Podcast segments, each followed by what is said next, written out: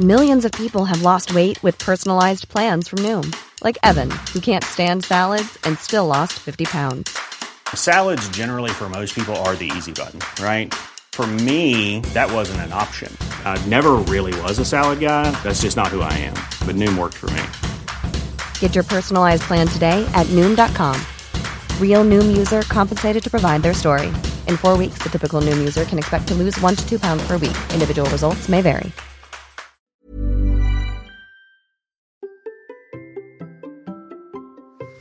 Ici aujourd'hui, je vous ai un bilan de ce que m'a appris ma dernière grosse sortie de vélo le week-end dernier. Allez, c'est parti Bonjour, bonjour, c'est Bertrand, bienvenue dans Kilomètre 350. J'espère que vous avez la forme, la patate, l'énergie, que tout va bien pour vous. Comment débuter le cyclisme à 46 ans? Comment passer de 0 km par an à 350 km dans un week-end? Téléaventure que je vais vous raconter d'épisode en épisode dans ce podcast. Si vous ne me connaissez pas, je m'appelle Bertrand Soulier. Il y a quelques années, je ne faisais pas de sport du tout. J'ai fait un rééquilibrage alimentaire, repris le sport, débuté la course et j'ai perdu 27 kilos pour devenir marathonien. Maintenant, je cours tous les jours.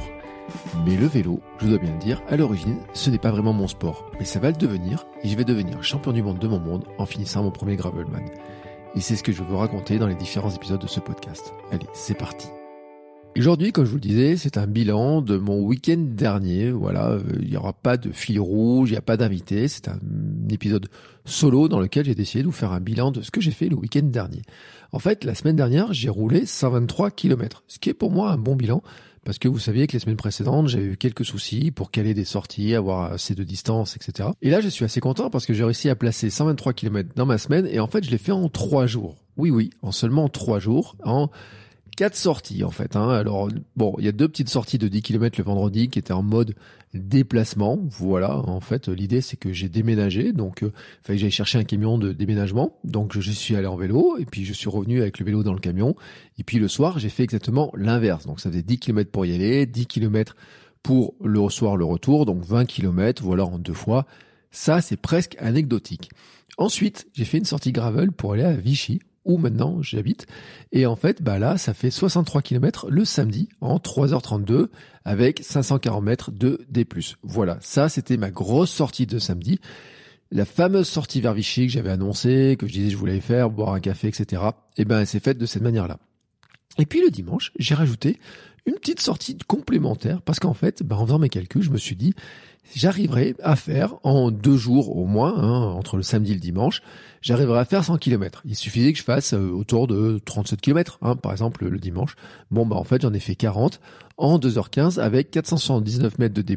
Et oui, finalement, j'ai fait presque autant de D+, euh, le dimanche en 40 euh, km que le samedi en 63 km. Ben, c'est tout simplement parce que j'ai fait des petites, euh, j'ai pris des petits chemins que je ne connaissais pas du tout puisque maintenant c'est une nouvelle ville que je découvre, des nouveaux terrains. Et en fait, j'ai vu qu'il y avait un château à aller voir. Alors j'ai décidé d'aller voir le château. Bon, ben, c'est juste qu'il se trouvait que le château, il y avait une montée de 4 km 5 à faire. Donc ça a bien grimpé. Et puis après, ben, au lieu de descendre par la même route, j'ai fait des petites, petites montagnes, des petites montées, des petites descentes, etc. C'était sympathique. Voilà, c'était sympathique. C'était une belle découverte. Et en fait, ce que je voudrais vous proposer dans cet épisode, c'est un bilan de ces journées qui m'ont permis de cumuler en trois jours le volume prévu dans à peu près un mois hein, maintenant sur le Gravelman Auvergne dans lequel je suis inscrit. Et en fait, je me suis rendu compte que j'ai appris pas mal de trucs.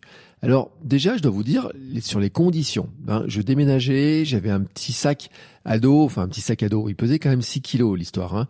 Euh, le bilan que j'en tire, c'est qu'il ne faut jamais avoir de sac. Euh, ne pas prévoir un sac à dos, en tout cas aussi lourd, c'est pas possible. Mais dedans, j'avais un petit peu de fatra, j'avais mes baskets de, de running, j'avais euh, euh, différents trucs voilà qui, euh, que je devais ramener comme ça, qui étaient qui étaient présents, quelques affaires de rechange. Donc c'était un peu volumineux, il était un petit peu lourd, il était mal équilibré. En plus, alors j'avais acheté du pain en plus, bon des petits trucs comme ça, etc c'était pas la grande idée du siècle, mais en fait, je ne pouvais pas vraiment faire autrement. Mais ça a été un bon moyen, en fait. Hein. Ça m'a lesté un petit peu, ça m'a permis euh, finalement de tester aussi ce que c'est de rouler avec le sac. Je le dis, hein, c'est pas une grande, grande, grande idée. Et puis, c'était un jour aussi où la météo n'était vraiment pas très bonne, et il y avait de la pluie, il y avait beaucoup de vent, et puis il avait plu les jours précédents, donc les chemins étaient gras et de la glaise. Je me suis même embourbé. Et d'ailleurs, j'ai eu euh, des questions qui m'ont dit, mais finalement, mais pourquoi t'es pas allé en train Pourquoi t'es pas allé euh, ce trajet en train alors que tu avais le sac, etc. Et j'ai dit, bah pourquoi? Parce que je prépare un gravelman. Et donc, pour moi, l'intérêt justement de cette sortie, c'était vraiment que ce soit une sortie de préparation pour Gravelman, de tester des nouvelles choses, de tester des choses que je n'avais pas faites jusqu'à maintenant, notamment euh, sur euh, la distance. C'était la première fois que je faisais cette distance-là. Hein. Je n'ai jamais fait euh, plus de 60 km. C'était aussi un moyen de tester un petit peu ben, les traces, hein, un petit peu comme j'avais fait, de tester un petit peu les différents parcours que je pouvais avoir, ce que j'avais repéré, euh, sur Komoot. Est-ce que j'étais capable de le suivre? Déjà, hein, sur des terrains que je ne connaissais pas, parce que d'habitude, je roulais sur des terrains que je connais beaucoup plus. Là, c'était des terrains que je ne connais pas du tout. Donc, finalement, mon seul repère que j'avais, c'était vraiment d'avoir le GPS. Et donc, ça, c'était aussi un test. Et puis, ça me permettait aussi de tester ben, euh, des facteurs comme l'alimentation, la durée d'activité, etc. Donc, de faire une étape, en fait, une étape, hein, environ euh, un mois du, du Gravelman, de voir un petit peu où j'en étais. Je vous avais déjà dit dans l'épisode de la semaine dernière où j'avais euh, ce que j'ai envisagé de faire sur euh, le mois qui me restait. Bon bah là ça m'a confirmé qu'en fait il y a des trucs que je dois faire peut-être en plus. Alors j'ai fait, j'ai séparé ça en plusieurs parties et déjà je vais commencer par un constat sur le vélo. Déjà le premier truc c'est que j'ai pas eu de pépin technique. Mais alors euh, aucun pépin technique, même pas de crevaison. voilà, tant mieux. Avec le temps qu'il faisait en plein vent et tout, ça aurait été pas le plus agréable. Non, non, j'ai pas eu de crevaison, pas de pépin technique. Euh, j'ai juste la chaîne qui a sauté une fois à un moment donné parce que bah, euh, quand je me suis embourbé, je sais pas ce que j'ai fait avec les vitesses, etc. Voilà, il y a juste eu ce petit truc, euh, ce petit passage là comme ça. Mais sinon, franchement, aucun pépin technique, aucun problème. Je me suis même pas viandé, pas de chute, quoi que ce soit. Je le dis parce qu'en fait, j'ai les pédales automatiques, je vous en parlerai juste après. Mais par contre, j'ai fait un constat sur la partie vélo, on va dire sur la partie euh, globale, technique, etc., qui est pas du vélo lui-même. C'est en fait moi ma position sur le vélo. En fait, euh, j'avais quelques questions et vous savez, c'est pour ça que j'avais invité Thomas dans un épisode précédent. On avait parlé de la posture, la bonne position, comment la trouver, sans forcément faire des études posturales. Et en fait, j'avais, je vais parler hein, de cette difficulté que je pouvais avoir des fois Notamment, c'était de savoir où je devais mettre exactement les mains, est-ce que je pouvais atteindre les freins, comment je, vraiment je pouvais me situer euh, vraiment sur le vélo, et est-ce que j'avais la bonne position? Mon constat, en fait, c'est que sur les petites distances, c'est quelque chose qui ne me gêne pas. Mais là, avec l'allongement de la distance et du temps d'effort, j'ai senti un ou deux trucs à ajuster.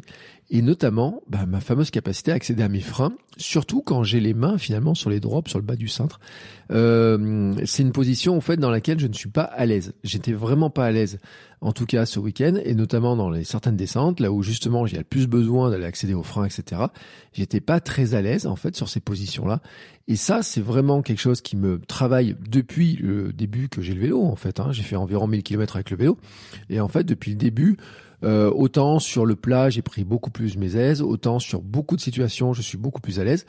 Autant sur les descentes, il y a un truc qui me chagrine et notamment c'est ben, cet accès au frein, cette confiance que je pourrai accéder au frein, freiner, etc. Et d'avoir la bonne position, la bonne position de, pilotage du vélo. Alors, il y a aussi une question qui pour moi en fait je me suis rendu compte aussi au bout d'un moment qui commençait un petit peu à me poser question c'était de trouver que j'avais les bras qui étaient un peu trop tendus à mon goût en tout cas pour les poser là où je pensais les poser ou en tout cas sur des courtes distances sur une heure ça me pose aucun problème Là, au bout de deux heures, deux heures et demie, ça commençait à me poser plus de problèmes. Et donc, en fait, je me dis, bah, finalement, que ça me pose déjà des problèmes sur deux heures et demie. Qu'est-ce que ça va être sur une épreuve qui fait 120 km et qu'est-ce que ça va être sur l'épreuve de 350 km? Donc là, il y a vraiment un truc à creuser. Alors, les causes possibles, quelles sont-elles? Ben, il y aurait la hauteur de selle qui pourrait être trop haute. On en a parlé, hein. Je vous renvoie sur l'épisode avec Thomas parce que là, on a quasiment tout dit la potence mal réglée, euh, des manettes qui sont ajustées, il en avait parlé aussi. Hein. Peut-être que justement, si mes, manettes de frein elles sont un peu loin, bah, il y a un petit coup de vis à ajuster. Hein. Ça peut être aussi ça. Et puis euh, il y a un dernier point, c'est le bonhomme pas assez souple. c'est la grande question. Ça, je l'avais dit, et vous savez, on en a parlé avec euh, Camille Pic, on en a parlé euh, aussi avec Thomas, on a parlé aussi avec Amandine sur ces questions de souplesse, différentes, ce qu'on peut faire un petit peu pour pourquoi il faut être souple, hein, pourquoi c'est important, etc. Et ça, c'est un constat que je, que je fais. Je dois travailler ma souplesse. Je sais que je suis pas assez souple. Je fais, avant, je faisais du yoga, mais non, j'en fais moins. Je fais moins certains exercices. Et pourtant, je sais qu'ils sont importants pour moi, notamment parce que j'ai beaucoup souffert d'une hernie et d'une sciatique euh, l'an dernier. Donc, euh, je sais que ces exercices-là sont importants pour moi. Donc, je l'avais dit la semaine dernière que c'était vraiment un axe de travail avec le renforcement, la souplesse, etc. C'est vraiment un axe de travail. Là, je pense que ça joue et je vais m'en rendre compte en fait sur ces distances qui s'allongent. Et puis euh, finalement, euh, si on fait un peu le bilan de tout ça, hein, donc c'était des causes qu'on avait évoquées avec euh, sur l'épisode sur la posture avec Thomas, euh, c'est de me dire, bah finalement, qu'est-ce que je peux aller toucher, sur quoi je peux commencer à, à jouer un petit peu. la souplesse, travailler ma souplesse, ça va pas se faire en quelques jours, donc il faut du temps. le yoga, j'avais vu les effets qui étaient très bénéfiques, mais ça se fait pas en trois séances. Hein, il faut en faire plus, il faut en faire un petit peu tous les jours, il faut travailler un petit peu tout ça. Euh, les manettes ajustées, certes, c'est un tour de vis, la potence, ça se règle, mais là, ce que j'ai commencé par faire, en fait, c'est déjà de me poser la question de ma hauteur de selle. J'ai donc vraiment commencé par me renseigner, j'ai réécouté l'épisode avec Thomas sur ces histoires de quelle est la bonne hauteur de selle, etc. J'ai fait en fait, la méthode euh, dont il avait parlé, la méthode la plus classique, la plus standard, le, le chiffre en fait, euh, en fait, on va dire théorique, qui est de mesurer la hauteur de l'entrejambe, de multiplier cette valeur par 0,885 pour obtenir la hauteur idéale théorique entre le creux de la selle et l'axe du pédalier. Donc j'ai pris euh, ma petite mesure. Alors je dois le préciser, hein, ça je l'ai fait après ma sortie de ce week-end euh, du week-end. Hein, je l'ai fait cette semaine là. donc pour le moment, en fait, ce que je vais vous dire, c'est que j'ai fait un test, j'ai roulé avec. Pour l'instant, je vais vous dire ce qui s'est passé. Mais la sortie de dimanche, de samedi et de dimanche, mais surtout de samedi, m'a montré qu'en fait, c'était peut-être un axe qu'il fallait que je que je regarde et donc c'est pour ça que j'ai commencé cette semaine à prendre les mesures et dans mon cas en fait ça m'a fait baisser la selle de 3 cm. Alors 3 cm, ça paraît pas grand-chose, mais quand je suis monté sur le vélo, eh ben tout à l'heure, je me suis senti bien bas. Euh, ça a changé un petit peu vraiment ma perception en fait. Euh, les jambes euh, pas pliées de la même manière, la position un peu différente, les bras effectivement une position un petit peu différente. Je me suis senti plus bas sur mon vélo. Et c'est vrai qu'en fait, quand j'ai regardé les avantages potentiels de baisser la selle, il y avait une question sur le centre de gravité qui est plus bas et donc plus facile pour manier le vélo. Et en fait, je voudrais voir si ça va améliorer mes descentes, si ça va améliorer aussi mon accès, bien entendu, euh, bah, mes, freins, mon accès, euh, vraiment mettre les mains sur le, bas du guidon, etc. Donc ça, c'est vraiment un point qui est, qui est vraiment important. Il y a peut-être aussi maintenant un point de surveillance à avoir, c'est que en faisant mes recherches sur cette hauteur de selle, en la baissant un peu, peut-être que je peux avoir un peu moins de puissance, a priori, hein, ça pourrait être le cas. Et puis, je veux voir l'impact aussi sur mes genoux, sur mon pédalage et finalement sur les réglages que j'avais fait sur euh, la position des cales sous, euh, sous, sous mes chaussures. Parce que Maintenant que je suis en, pédale automatique, j'avais fait régler mes cales en fait euh, bah, un petit peu au laser hein, dans un magasin. On en avait parlé justement avec Thomas de euh, l'intérêt de le fait qu'il y avait un magasin qui permettait de le faire, qu'il y a des magasins qui le font. Donc euh, c'est ce que j'ai fait. Hein. Je suis allé dans le magasin, ils ont mesuré vraiment mon pied, on a posé le pied à l'endroit, etc. avec des tests. Et puis à partir de là, en fait, on a regardé finalement où est-ce qu'il faudrait que la cale soit placée. On a vu que la cale pouvait pas être placée à l'endroit exactement idéal. Il aurait fallu qu'on puisse un petit peu à l'avancée. Mais maintenant, je vais voir un petit peu si finalement le fait d'avoir baissé la selle va avoir un impact sur euh, ben, euh, mes genoux, sur les douleurs euh, que je peux avoir aux jambes, etc. Si ça me, si ça change quelque chose sur mon pédalage ou quoi que ce soit. Pour l'instant, les premières sensations ne sont pas mauvaises. Hein. bon, j'ai fait 20 km en position plus basse, hein, donc j'ai en fait, pour tout vous dire, j'enregistre cet épisode, on est mardi soir. Le lundi, j'ai fait journée de repos en tout cas, j'en ai de repos au vélo, hein, parce que j'ai quand même couru, j'ai fait une belle séance de, j'ai fait une belle séance de course, mais j'avais pas fait de vélo parce que j'avais roulé vendredi un petit peu, samedi, dimanche, hein, au total, hein, donc euh, ça faisait 100 euh, km sur le samedi, dimanche. Donc le lundi, j'ai fait repos. Donc là, ce mardi, j'ai réglé en fait, hein, j'ai fait ces petits réglages là. Euh, j'ai suis parti rouler environ une heure et quelques pour voir un petit peu comment ça se passait. J'ai pas eu de descente parce que j'ai fait que du plat, voilà, que du plat. J'ai pris une belle piste. Il y a une magnifique, magnifique euh, via euh, via allié en vélo qui fait des, dizaines de kilomètres, qui est toute plate, qui est toute belle, etc. Où euh, c'est juste des petits euh, à quand il y a une petite montée, un tout petit tape cul, il fait 5 mètres de haut. Donc c'est vraiment totalement anecdotique. Donc je n'ai pas encore fait les descentes, etc. comme j'avais fait euh, le samedi ou le dimanche. Donc pour l'instant, je n'ai pas vu ce que ça donnait sur les descentes. Mais en tout cas, sur la position globale pour rouler, on va dire que pour l'instant, c'est pas mal. Mais j'ai fait que 20 km avec. Donc le vrai test, en fait, je vais vous le dire après, ce sera vraiment euh, ce week-end où là, j'ai un test plus important à faire. Je l'avais dit aussi, donc je suis passé au pédale automatique. Donc aucun souci majeur pour le moment. Hein. Euh, j'ai bien fait chuter en oubliant de le débloquer. À un moment donné, en fait, je me suis retrouvé dans un espèce de petite montée très raide, un petit raidillon avec la gadoue en plus, euh, la terre qui s'est mise euh, ben, dans les roues. Ça a failli me bloquer, enfin ça commence à me bloquer. Donc au dernier moment, j'ai réussi à débloquer la chaussure et à poser le pied. Mais en fait, le souci n'est pas vraiment celui-ci. C'est que, ben, comme j'ai dit, il y avait de la gadoue. Donc la gadoue s'est mise dans les roues et puis il y a un moment donné où bah, la roue ne tournait tout simplement pas. Donc j'ai dû marcher et de la terre en fait s'est mise dans la plaque sous les chaussures. Puis en fait euh, sur le coup j'ai pas trop fait gaffe, j'ai tapé les pieds un petit peu mais il en restait et donc c'est mis dans le mécanisme de la pédale. Donc à chaque fois j'ai dû euh, bon à chaque j'ai pas marché beaucoup, il y a eu une grande montée où j'ai dû marcher un petit peu. Après, euh, ça bloquait un petit, un petit peu, donc il y a eu quelques passages où j'ai dû marcher, mais pas beaucoup, beaucoup, beaucoup. Mais donc c'était nettoyage obligatoire pour essayer d'enlever la terre. La terre c'était bien coincée. Euh, il y a un moment donné d'ailleurs la glaise, ça sèche super vite, hein, on s'en rend pas compte, ça sèche vraiment super vite. Et puis elle s'était bien mise sous la plaque, donc c'est pas facile quand même d'enlever la terre quand, quand il y en a tout en tout, euh, tout en dessous de la chaussure. Et d'ailleurs c'est quelque chose, un problème que l'un d'entre vous m'avait cité. J'avais reçu un message sur Instagram me disant attention ça peut être un problème, si tu dois beaucoup marcher, etc. Euh, d'avoir des pédales plates avec des cale-pieds comme j'avais, enfin on met juste le pied dedans, et des chaussures, on va dire plus euh, trail ou plus course, etc. C'est pas si mal que ça parce que ça ça présente pas ce problème-là. Et eh ben je l'ai vérifié.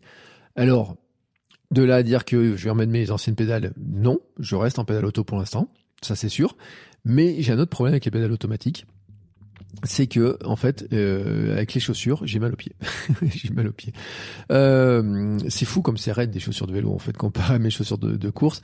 Pour ceux qui le savent pas qui écoutent pas trop qui mettent 42 sur la course à pied moi en fait je cours avec euh, en marque Altra qui sont des chaussures qui sont larges qui ont vraiment un chausson très large. Mon pied a pris beaucoup de force. Je cours aussi en sandales je cours pieds nus euh, je cours en minimaliste donc euh, avec des chaussures qui sont extrêmement souples qu'on peut plier dans tous les sens et ben là, euh, des chaussures de vélo, ça se plie pas, quoi. Ça se plie pas, la semelle est beaucoup plus raide, il y a la plaque, etc. Et puis même si j'ai pris un modèle large, franchement, hein, c'est le modèle, j'ai vérifié le modèle, c'est, il est marqué extra large, vraiment extra large. Mais bon, c'est les gens qui le disent que c'est extra large n'ont jamais testé des Altra, parce qu'il y a un sacré écart encore dans la largeur des chaussures. Et en fait, entre le, ce manque de souplesse globale et puis le fait que ce soit plus fin, et eh ben au final je me suis senti compressé, le pied s'est senti compressé. Et en fait j'ai fait des ampoules au bout des orteils et notamment bizarrement que sur un pied, que sur le pied droit. Pourquoi? Ça je n'en sais rien du tout, mais au début mais au début bon, je l'ai un peu senti. Et notamment sur la partie marche que ça commençait à faire de plus en plus mal. Et puis c'est devenu douloureux. Et au point d'ailleurs que le dimanche en fin de sortie, j'avais du mal à déclipser la chaussure. D'autant plus que, en fait, j'ai pas trop fait attention. Il restait un petit peu de terre sous la plaque, il restait un petit peu de terre dans le mécanisme. Donc, le mécanisme était plus compliqué à enclencher et à, euh, défaire. Plus le fait que pour tourner le pied à chaque fois, j'avais l'impression que ça appuyait un petit peu sur mes bouts d'orteil. Euh, donc j'ai de la corne au bout qui s'est faite, j'ai une petite, euh, une petite poche de sang qui s'est faite aussi, etc. Bref, des petites joyeusetés comme ça. Mais vraiment, vraiment, là, il y a une vraie question qui se pose pour moi sur les chaussures. C'est de savoir si finalement les chaussures bah, vont un peu s'assouplir ou pas, si mon pied va finir par s'adapter. J'ai un doute hein, sur le fait que mon pied s'adapte. Il s'est plutôt élargi ces dernières années. Je suis très à l'aise dans mes Altra. Je sais que sur un modèle d'Altra qui est un peu plus serré, j'ai ces petits problèmes là aussi avec des bouts d'ampoule et le, pied qui tape. Il y aura bientôt un épisode de km 42 avec une podologue. Justement, on a parlé de ça. Et euh, bah voilà, ça fait partie en fait des problèmes très classiques. Là, je n'avais pas cerné que sur le vélo, ça pouvait arriver. Est-ce que euh, mon pied, je vais finir par m'y faire? Est-ce que les chaussures vont s'assouplir? C'est une question.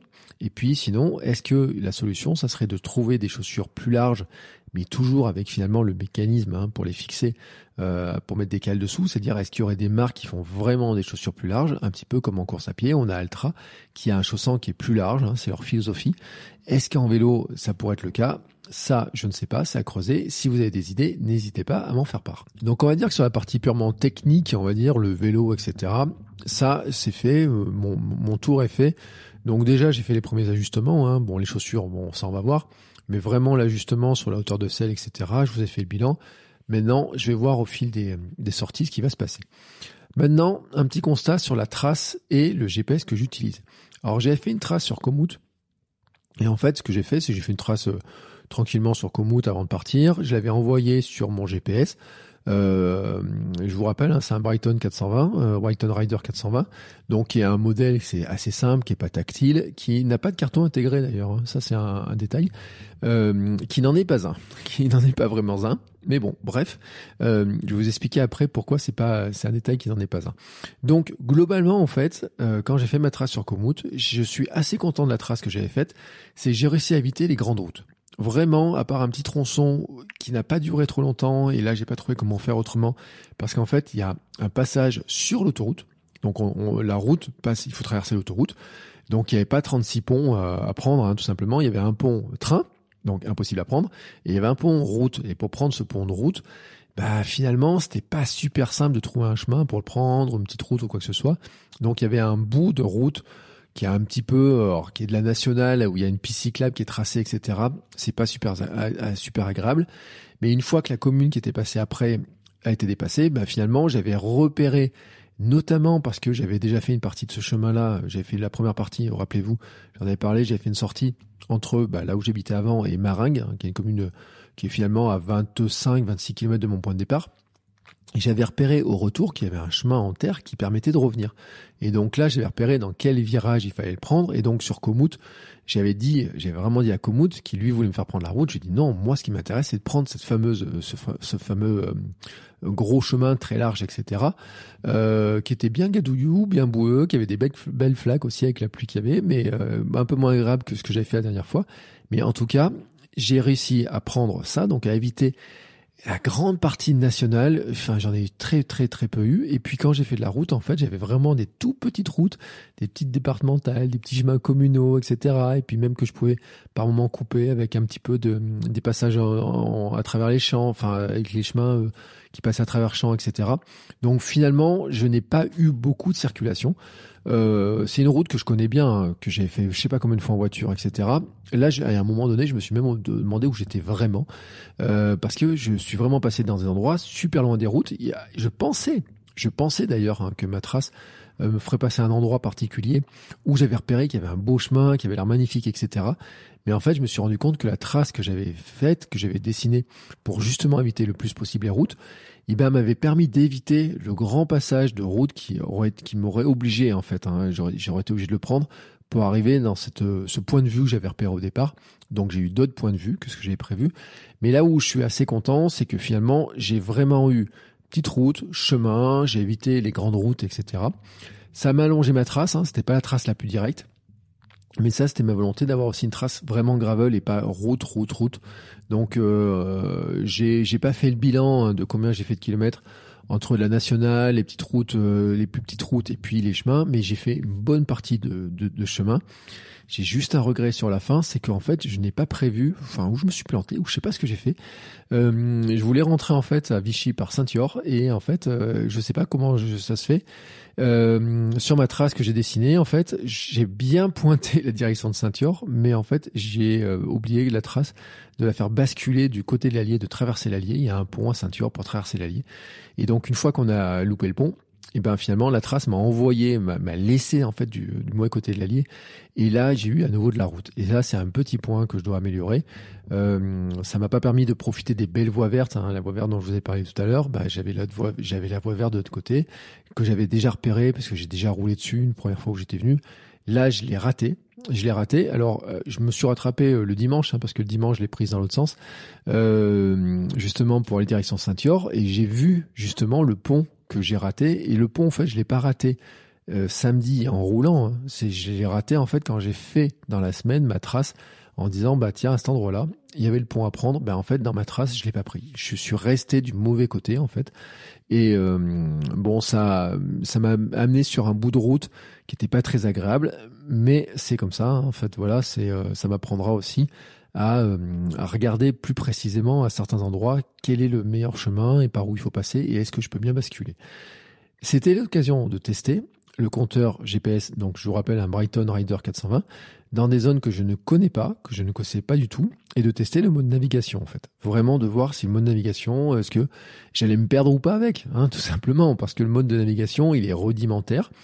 la cartographie n'est pas intégrée, c'est-à-dire que comparé à un GPS très classique, où on a toutes les cartes qui sont préchargées dedans, etc. On voit tous les terrains et on voit la trace où on va passer.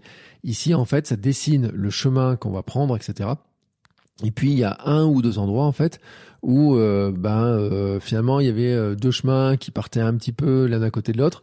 C'est de savoir lequel il fallait que je prenne. Donc il y a une ou deux fois où je me suis un peu planté, j'ai fait une ou deux erreurs.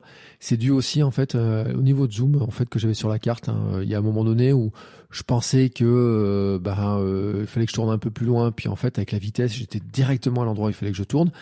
D'autant plus, d'autant plus en fait que le, le, virage par virage, hein, c'est-à-dire le, le, j'ai une fonction de de guidage avec virage par virage n'a pas ne fonctionnait pas, ne, ne m'a pas indiqué en fait. Euh, l'écran était toujours vide. Donc là, il y a à creuser de pourquoi en fait euh, ça ne marche pas, pourquoi ça ne m'affichait pas en fait le virage par virage.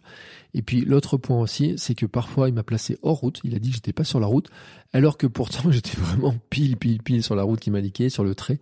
Euh, il y a bien 2-3 kilomètres en fait où il m'a dit que j'étais pas du tout sur la route, alors que pourtant j'étais bien sur la route, j'étais bien sur le trait. Et puis je ne sais pas comment, d'un coup il a considéré que j'étais à nouveau sur la route.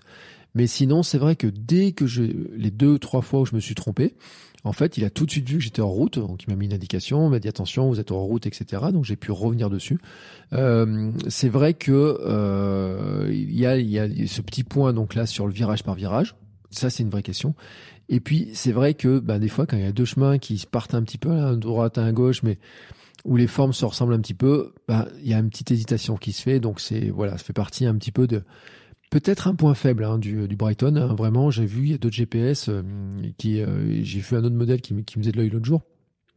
Mais maintenant que j'ai celui-ci, de toute façon, je vais le, je vais le garder. Le but du jeu, c'est de le garder le plus longtemps possible, sauf si vraiment, vraiment, il y avait une opportunité, euh, notamment avec sponsor du podcast, partenaire, test, etc. Si vous connaissez des gens qui fabriquent des GPS et qui ont, qui veulent faire des tests et faire connaître leur marque de GPS, allez-y, n'hésitez pas. Mais pour l'instant, en fait, je vais vraiment rester sur ce modèle-là. J'avais dit hein, d'ailleurs que l'intérêt de ce modèle-là, c'était qu'il a un rapport qualité-prix qui est vraiment très intéressant parce qu'il est pas très cher. En plus, moi, je l'ai acheté en déstockage. Officiellement, il a une petite, une petite euh, éraflure. Je ne sais toujours pas où elle est. Je ne sais toujours pas où elle est. Où il marche vraiment euh, parfaitement bien pour le reste.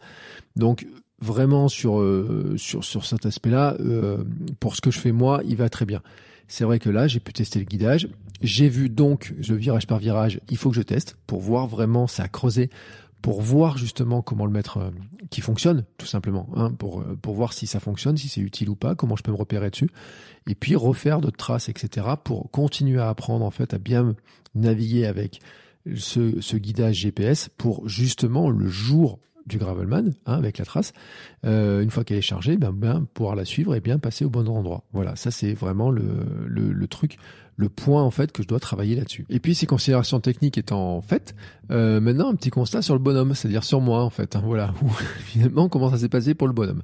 Alors globalement, je veux dire, le samedi s'est très bien passé. J'étais parti euh, avec un sandwich euh, avec plein de petites épeautres, de la truite fumée en guise de repas. J'étais parti, je suis parti en, fin de matinée, on va dire autour de 11 heures, donc j'avais prévu de manger sur la route. J'avais prévu aussi des sticks de miel à Pironne en ravitaillement. J'ai fait une petite pause dans une boulangerie pour acheter un pain au chocolat aux amandes. La fameuse boulangerie, si vous avez écouté l'épisode où je parle en fait, euh, j'avais fait justement une sortie jusqu'à Maringue et à Maringue, Là où j'ai fait demi-tour, il y avait une boulangerie, j'avais goûté un pain au chocolat aux amandes, j'avais trouvé super bon. Et ben là, en fait, j'étais dans ma trace Komoot, je l'avais fait, j'avais placé cette boulangerie exactement pour pouvoir m'y arrêter. Je me suis arrêté, il y avait mon, pain au chocolat aux amandes. Et donc ça m'a fait un petit dessert euh, sur le chemin et en fait j'étais content parce que je l'ai fini à Vichy. Euh, tout simplement quand je suis arrivé euh, à destination, bah, je me suis installé au bord de l'Allier, j'ai regardé l'Allier couler et en même temps j'ai mangé, j'ai mangé la fin de ce pain chocolat aux amandes. Aucun problème de digestion, aucun problème même d'énergie, franchement, euh, je dois le dire, hein, sur, le, euh, sur le samedi, ça s'est vraiment très bien passé. J'ai roulé la première heure à 20 km heure, hein, vraiment la moyenne, hein, j'ai fait 20 km sur la première heure, et après j'ai attaqué des zones qui étaient plus vallonnées, j'avais choisi, je le répète, de rentrer dans Vichy par Saint-Yor, ce qui était en fait, ce qui m'a fait dévier, ça m'a fait allonger le chemin. Le but du jeu, c'était d'arriver par des pistes cyclables, les fameuses pistes cyclables et, via Allier que j'ai raté. Mais en fait, à un moment donné, ça m'a fait euh, traverser en fait la forêt de Randan. Et euh, la forêt de Randan, en fait, ça m'a fait traverser en diagonale avec un passage où là, en fait, Komoot m'a amené dans un endroit un peu flippant, je dois le dire, un peu flippant. Euh, déjà parce que c'était marqué euh, attention, vous rentrez dans une propriété privée, ne pas passer. Donc là, j'ai dit bon, tant pis, il y a une barrière, je la passe quand même. Puis il y avait une espèce de panneau avec les différentes indications, etc. De loin, ça faisait une croix, mais une grande croix très très haute, etc. Qui était un peu flippante avec du métal et tout. Alors c'est juste après que j'ai vu les indications. Et en fait, s'il y avait eu du brouillard, si ça avait été euh, fin de journée, début de journée avec du brouillard, avec vous voyez un peu une ambiance un peu euh, un peu Halloween, bah j'aurais vraiment pas été rassuré quoi, vraiment vraiment pas. Bon là c'était le milieu de l'après-midi, j'ai croisé personne. Et juste un peu après donc euh, ça commence à rouler un peu. Et, juste pas très loin après j'ai commencé à croiser des marcheurs avec des chiens etc. Donc là je me suis dit bon bah je dois pas être loin de la sortie hein, de, de la forêt euh, je voilà, c'est un, un repère que, que j'avais, hein, parce que je me suis dit bon, si les gens ils sont là à marcher, euh, ça veut dire qu'ils doivent avoir garé la voiture pas très loin. Et effectivement, en fait, hein, il me restait un ou deux kilomètres dans la forêt à faire. Mais c'est vrai que pendant un moment donné, euh, bah, la forêt, elle est très grande, la forêt de Randan, on se rend pas compte comme ça. Parce que quand on passe en voiture, on la traverse à 90 à l'heure, donc ça va relativement vite à traverser par là où on passe. Mais c'est vrai que moi, le fait d'avoir voulu euh, couper, d'avoir fait cette diagonale un petit peu pour aller récupérer euh, justement l'entrée de Vichy, non pas par le truc le plus direct, mais par euh, par un, petit un, un petite diagonale qui m'amenait à Saint-Yor, ben en fait, ça me l'a fait parcourir plus de parties en forêt. Et donc, il y avait ce quelques passages qui étaient très sympathiques. Alors, avec des grosses, grosses flaques, par contre, des très grandes flaques. Il y en a une d'ailleurs, par un test.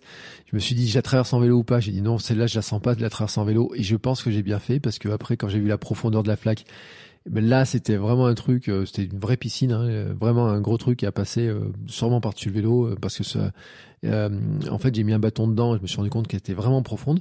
et puis donc, ce petit, un, petit peu ce, cet endroit, c'est vrai que c'est pas souvent, hein, on se retrouve vraiment tout seul à croiser personne, etc. Et puis cette espèce de grand panneau, croix un peu bizarre. Bref, c'était, c'était un souvenir un peu flippant, un peu, un peu curieux. Euh, le dimanche, par contre, lui, fut plus compliqué sur le plan euh, du bonhomme. Hein, je, je, suis toujours dans la partie bonhomme. Euh, au départ, c'était nickel, en fait. Alors au départ, en plus, c'est c'est clair, c'est que c'était tout plat, tout plat. Je connaissais la, le passage. Pas de voiture, etc. j'ai commencé à bien avancer, etc. et tout. Et puis je suis arrivé, donc je suis parti direction Saint-Yor, et puis à Saint-Yor, je me suis dit tiens, qu'est-ce que je fais? Euh, est-ce que je fais un peu de visite touristique, un peu de la ville? Est-ce que je regarde s'il y a des sources, si on peut voir des choses, etc. Et puis en fait, j'ai vu qu'il y avait un petit rassemblement cyclotouriste aussi, donc j'ai regardé un petit peu ce qu'ils faisaient. Et puis après, quand je suis parti, en fait, à un moment donné, donc j'ai vu un monsieur qui faisait du, euh, qui passait en vélo, donc je suis allé discuter avec lui. En fait, c'était un monsieur qui partait en, voyage en Espagne. Il partait, alors c'était un, retraité, hein, euh, je sais pas quel âge il avait, entre 65, 70 ans peut-être. Il y a un grand sourire et tout, qui partait voyager. Il dit j'ai envie de voir du pays, donc il partait en Espagne en vélo, voilà, avec ses sacoches, etc. Et puis ensuite, je suis arrivé dans un, un passage où j'ai vu en fait qu'il y avait une route à croiser et c'était marqué euh, château, euh, voir un château. Sur le coup, je me suis dit c'était une bonne idée d'aller voir le château. C'est juste que sur le coup, j'ai pas non plus pensé que le château, en fait, eh bien, il était au sommet de la petite montagne. Et puis j'ai vu un panneau marqué 4,5 km. Alors, il y avait des inscriptions partout sur la route. Est-ce que c'était des restes de Paris-Nice qui étaient passés pas longtemps avant et tout? Je ne sais pas, mais en tout cas, la côte était bien, euh, bien raide, bien raidasse, sur 4,5 km. Quand je suis arrivé, le château était magnifique. Alors, oh, pas de visite, hein, c'est un château qui est, fermé, mais qui était, qui était vraiment très très beau. Et puis, quand je suis arrivé euh, là-haut, je dois le dire, je commençais à être un petit peu euh, un petit peu cuit. Alors peut-être que euh, il y avait la fatigue de la veille, peut-être aussi que mon petit déjeuner était un peu léger parce que j'avais pas prévu de faire. Euh, enfin, je m'étais dit je vais faire 20 km un petit peu, je vais faire un peu de plat, etc. J'avais pris en fait un peu mes sticks de miel, j'en ai j'en ai mangé un, ça m'a remis un petit peu d'énergie, mais j'avais un peu de la fatigue de la veille. J'avais aussi pris une boisson avec des électrolytes dedans pour tester, pour voir un petit peu comment je la supportais mais je me sentais un peu fatigué. Voilà, je me sentais un peu fatigué. Et puis en plus le retour, euh, ben euh, de entre ce château et donc pour en tourner ensuite euh, sur Vichy, euh, j'avais une solution, c'est soit de redescendre dans la vallée, soit de rester en fait sur les petites montagnes hein, qui font des petits, c'est vallonné quoi, ça monte, ça descend, ça monte, ça descend. me suis retrouvé à un moment donné dans un chemin des cul-de-sac en fait où ben, les, les, les, les agriculteurs avaient fermé avec des grandes barrières des chemins qui n'étaient pas aussi euh, entretenus. Voilà, il y a eu deux trois petits trucs comme ça. Donc, euh, avec des allers-retours, ça allongeait un petit peu le chemin. Et puis, euh, bah, des belles montées en fait, hein, des petits descentes, des belles montées, des petits descentes, des belles montées. J'ai l'impression d'être un peu sur un toboggan, voilà, un petit peu sur un toboggan. Et je suis rentré un petit peu cuit. Et je dois le dire, hein, à la fin, les 40 km, j'en avais un petit peu marre. surtout en plus avec la douleur au pied qui était, bah, qui, surtout le dimanche, qui m'a plus gêné que le samedi. Est-ce que c'est parce que ça avait un peu séché ou je sais pas quoi Mais l'un dans l'autre, en fait, je suis rentré un peu cuit. Je dois le dire, je suis rentré un petit peu cuit. Euh, c'était pour moi un bon test, vraiment un bon test hein, ce week-end. Euh, j'ai vraiment vu un petit peu euh, les choses. Mais ça m'a montré aussi que finalement le samedi, je m'étais préparé à faire 60 km parce que je les avais, je les mes histoires, mais de, de comme ça. Mais en fait le dimanche, je m'étais dit bon, euh, 40 si je fais du plat, etc. Je peux prendre un petit déjeuner plus tranquille. J'ai vrai, j'avais pas pris l'énergie en fait, j'avais pas mesuré l'énergie et j'ai eu une réflexion en fait en fait euh, sur mon vélo à un moment donné. J'ai regardé mon temps d'effort et euh, je me suis rendu compte que j'avais pas mangé euh, par exemple et que j'avais pas trop bu, j'avais pas vraiment beaucoup bu en fait. Et ça c'est vraiment un point que je dois surveiller parce que je me rends compte de ça, c'est que il y a des sorties en fait où je roule une heure ou deux heures où je ne bois quasiment rien. Alors là pourtant j'avais prévu, hein, j'ai mis des électrolytes dedans, je m'étais dit je vais tester les électrolytes, etc. Donc j'avais vraiment prévu de boire. Euh, j'ai même pris deux bidons en fait. Hein, j'ai mis deux bidons sur le vélo, un d'eau et un d'électrolyte. Ben en fait, euh, je me suis rendu compte à bout d'un moment que j'avais quasiment pas bu. C'est-à-dire que à quoi ça sert de mettre des électrolytes si je les bois pas? Et j'avais très peu bu. Alors que pourtant il y a la transpiration, il y avait un moment il s'était mis à faire chaud, il y avait la montée, etc. Donc j'avais transpiré. Donc je m'étais un petit peu desséché et on sait notamment parce que je l'ai vu beaucoup en course à pied que dès qu'on commence à déshydrater, on perd beaucoup en performance. Donc déjà euh, il y avait la fatigue globale qui s'était accumulée un petit peu, plus la fatigue du déménagement aussi, il hein, faut le dire aussi, euh, monter des escaliers, des cartons, euh, tout ce truc-là, bon c'était l'ensemble s'était ajouté, plus le vent, j'avais eu beaucoup de vent le samedi, plus le sac à dos, enfin plein de choses, etc. Mais le dimanche, en fait, je pense que j'ai négligé mon alimentation et je me suis fait la remarque en fait à un moment donné en me disant mais là finalement t'es parti, tu roules une heure, une heure et demie euh, hier, tu as roulé, en fait, euh, j'avais roulé 3 heures, alors officiellement 3h30, mais la sortie faisait 4 heures. Et c'était, je me suis fait le test, je me suis fait la réflexion, je me suis dit, mais en fait, ta sortie comme ça, c'était la durée que j'avais fait mon marathon. Mon marathon, je l'ai fait en 3h46. Et, et sur un marathon, je m'alimente. Même sur un semi-marathon que j'ai couru en 1h39, je m'étais alimenté. Et ben là, en vélo, en fait, sur cette durée-là, je me suis quasiment... Euh, J'aurais pu, en fait, rouler sans vraiment m'alimenter, sans vraiment m'hydrater, etc. Et peut-être alors, est-ce que c'est le temps qui était un peu humide? Est-ce que c'était euh, la vitesse, un petit peu, la fraîcheur sur le visage ou je ne sais pas quoi? Mais je sais qu'il faut que je fasse attention à ce point-là. C'est vraiment de me dire attention, attention, attention.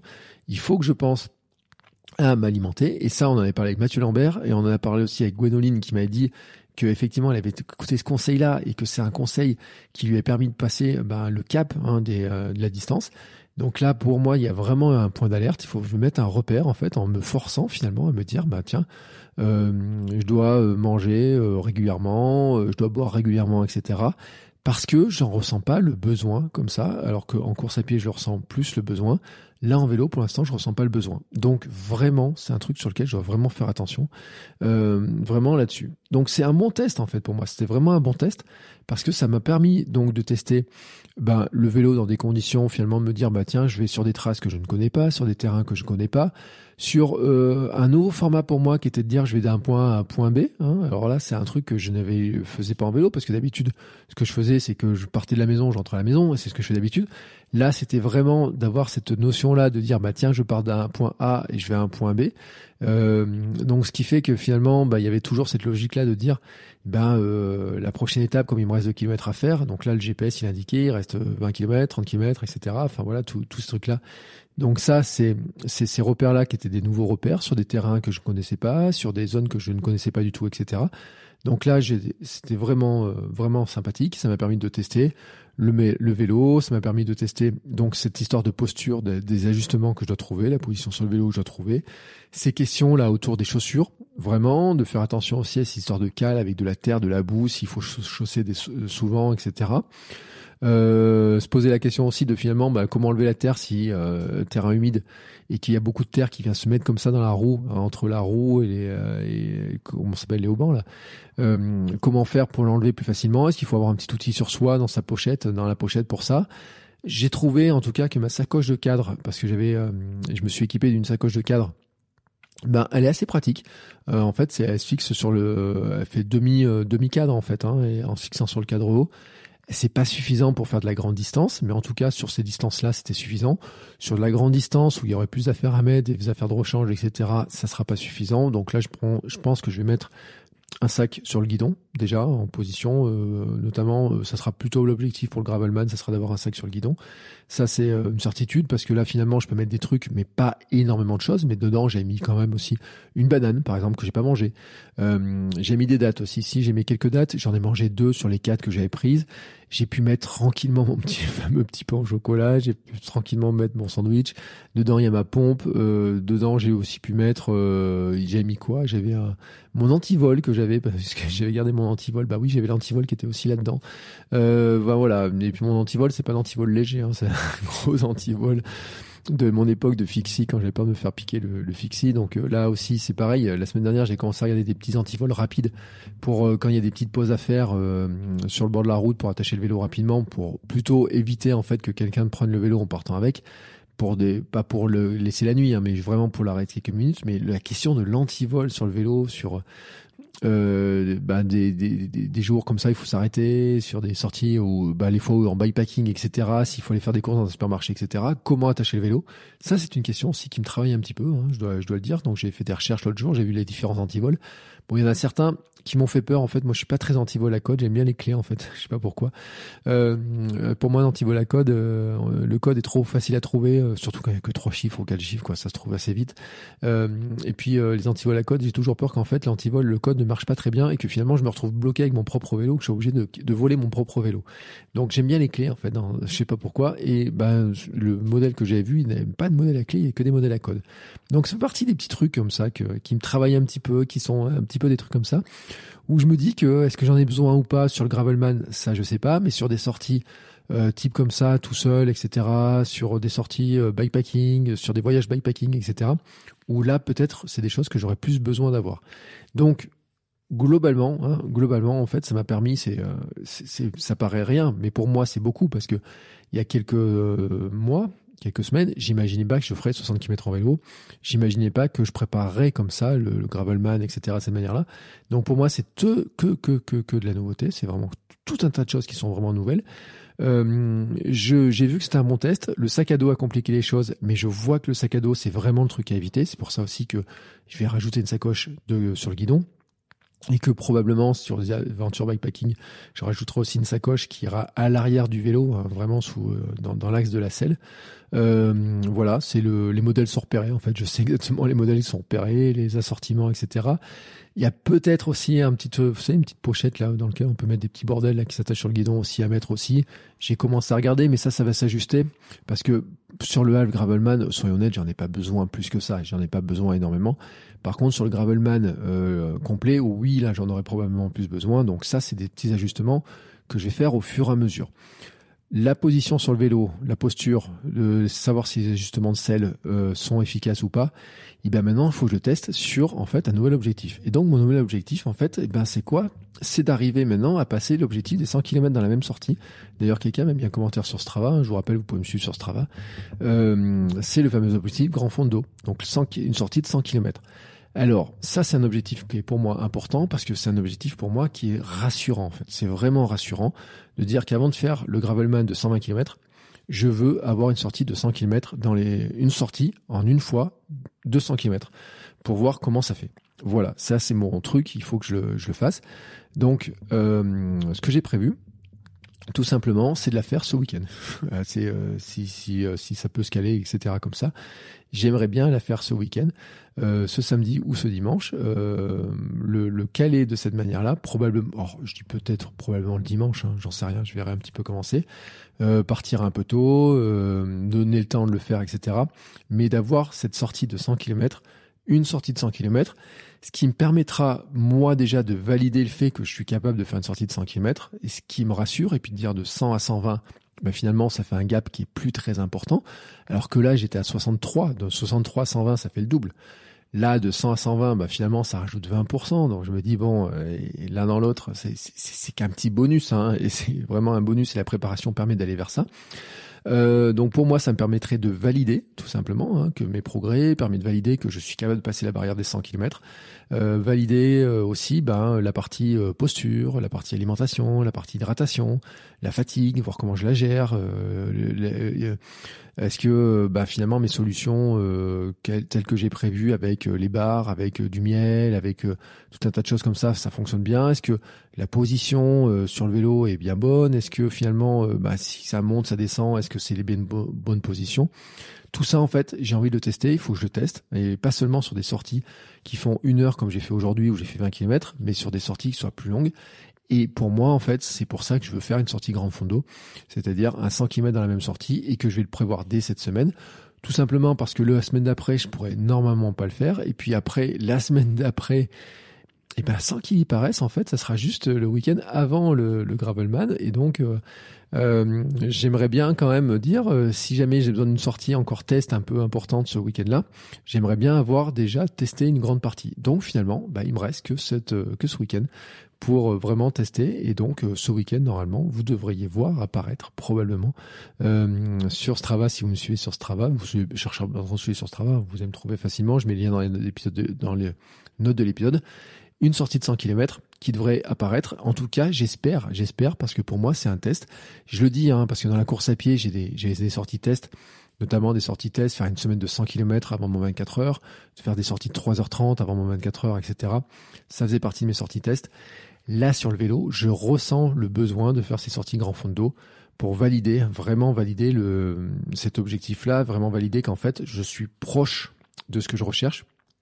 Comme après, une fois que j'aurai fait ce Gravelman Auvergne, donc le 120, eh ben, je vais allonger encore des distances pour justement me rapprocher aussi, de me dire que je suis capable de passer largement au-dessus de 120 avec euh, ben, un objectif, euh, partir sur 2-3 jours avec un peu de bikepacking et puis de faire de 150, 180 un premier jour et puis 150, 180 le deuxième jour, etc ça fait partie en fait pour moi de la validation de mon processus mental en fait de progrès.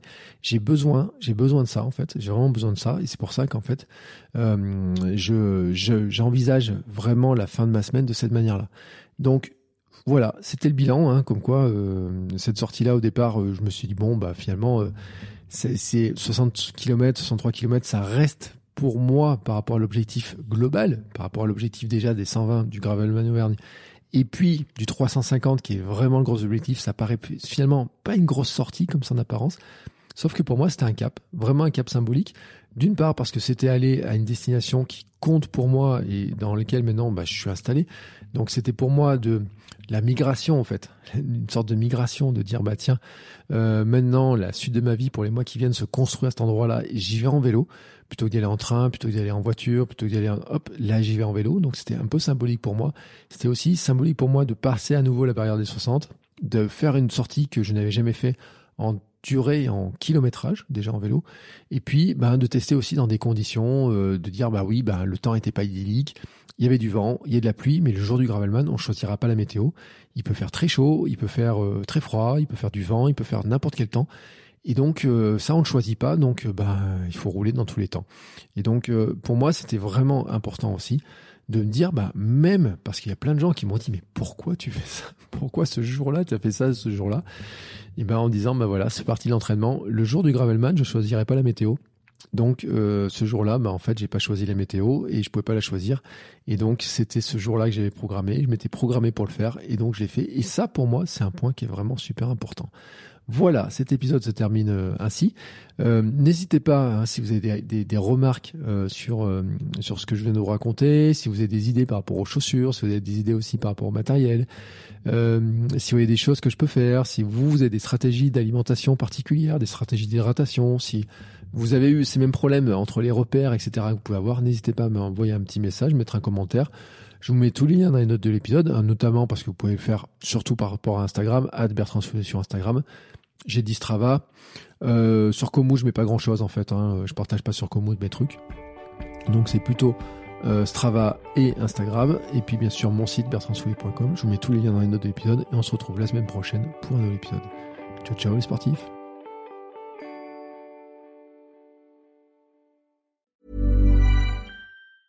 Ever catch yourself eating the same flavorless dinner three days in a row? Dreaming of something better? Well, HelloFresh is your guilt-free dream come true, baby. It's me, Kiki Palmer. Let's wake up those taste buds with hot, juicy pecan-crusted chicken or garlic butter shrimp scampi. Mm. Hello Fresh. Stop dreaming of all the delicious possibilities and dig in at HelloFresh.com. Let's get this dinner party started.